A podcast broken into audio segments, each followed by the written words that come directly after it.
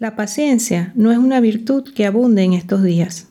La frase lo quiero y lo quiero ya parece que domina el mundo en que vivimos hoy.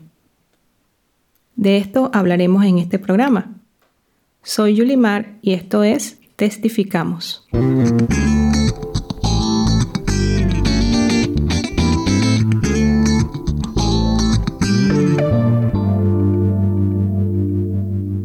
Vivimos en un mundo cada vez más acelerado, donde queremos muchas cosas y las queremos ya. No estamos acostumbrados a esperar. De hecho, no nos gusta esperar. Estoy segura que cuando vas de compras o al banco, siempre buscas la fila más corta para no tener que pasar mucho tiempo en ese lugar. En el tráfico no sucede lo mismo. Si vas manejando, siempre buscas la ruta que aunque sea más larga, te permita sentir que llegaste más rápido, porque no tuviste que esperar. Cuando compramos por internet, siempre queremos que lo que adquirimos llegue a la puerta de nuestra casa lo más pronto posible. Y de seguro, pagaremos más si el servicio nos ofrece una entrega casi inmediata. Este pensamiento afecta todas las áreas de nuestra vida, nuestras relaciones y nuestro trabajo. Lo quiero y lo quiero ya. Y este sentimiento empeora si se trata de una situación difícil que estamos atravesando. Queremos que eso malo pase lo más pronto posible, pero el dolor, el miedo y la incertidumbre que sentimos en momentos así nos hace pensar que lo que estamos viviendo nunca acabará. No sé si te ha pasado, pero las personas te aconsejan muy fácilmente cuando estás sufriendo. Pronto pasará.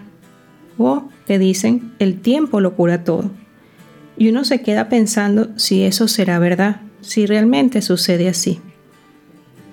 Lo cierto es que cada situación de la vida es un proceso. No todo sucede de manera instantánea como deseamos o como muchas veces nos quieren hacer pensar. Voy a compartir contigo esta frase que leí y me encantó, porque resume lo que quiero que te lleves del programa de hoy. Hagan como el campesino, que con paciencia espera la lluvia y también espera que la tierra le dé buenas cosechas. También te tengo un ejemplo de un hombre llamado Job. Él era un hombre muy rico, más grande que todos los que le rodeaban. Tenía diez hijos, siete hijos y tres hijas. Además, vivía una vida recta y sin tacha, y era un fiel servidor de Dios, cuidadoso de no hacer mal a nadie. Pero un día perdió todo, sus riquezas y sus hijos, y después también perdió su salud. No voy a entrar en detalles de todo lo que sufrió, pero quisiera que por un momento te pusieras en su lugar. Seguro que él deseaba que eso que estaba viviendo acabara pronto, pero no fue así. Y aunque sufrió mucho, fue paciente. Entendió que tenía que pasar por ese proceso y su paciencia nos queda ahora a nosotros como ejemplo. Él vio los resultados de esperar con paciencia, pero algo muy importante es que puso toda su esperanza en Dios, que es el Dios de toda paciencia. Y fue tan significativa para Dios la paciencia de Job que de él se escribe en la Biblia lo siguiente. Recuerden que nosotros consideramos dichosos a los que pacientemente sufren. Ustedes ya han sabido de la paciencia de Job y saben también cómo lo trató el Señor al final, porque Dios es todo compasión y misericordia. Santiago 5:11 ¿Y cuál fue ese final de Job? Pues Dios le devolvió su prosperidad anterior y aún le dio dos veces más de lo que antes tenía. Dios bendijo a Job en sus últimos años, más abundantemente que en los anteriores. También tuvo siete hijos y tres hijas. Se dice de ellas que no había en todo el mundo mujeres tan bonitas como las hijas de Job. Ahora bien, piensa por un momento y trata de responder la siguiente pregunta. ¿Cuál crees tú que va a ser el final de la historia para ti? Yo no lo sé. A lo mejor tú tampoco lo sabes. Pero sí sé que necesitas la paciencia.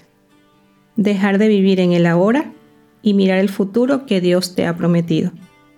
Ese mismo Dios que bendijo a Job y le restauró puede hacer aún más por ti, no solo en lo material, sino en lo espiritual, que a la final es lo que quedará para siempre. Y aunque en un principio consideremos las riquezas posteriores de Job, creo que su mayor bendición la expresó él mismo con estas palabras. Hasta ahora, solo de oídas te conocía, pero ahora te veo con mis propios ojos. ¿Imaginas lo maravilloso que vio Job de Dios, que de su boca salió la expresión, ahora te veo con mis propios ojos?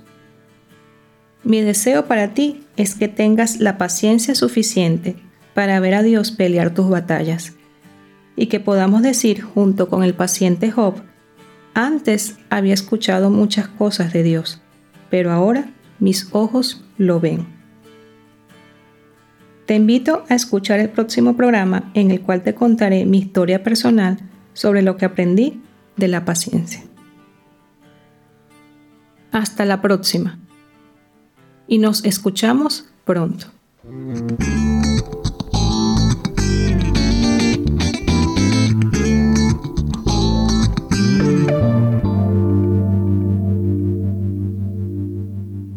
Recuerda que así como tú escuchas mi historia, yo también estoy dispuesta a escuchar la tuya. Puedes escribirnos a testificamos.gmail.com y a conectarnos a través de arroba testificamos. Hasta la próxima.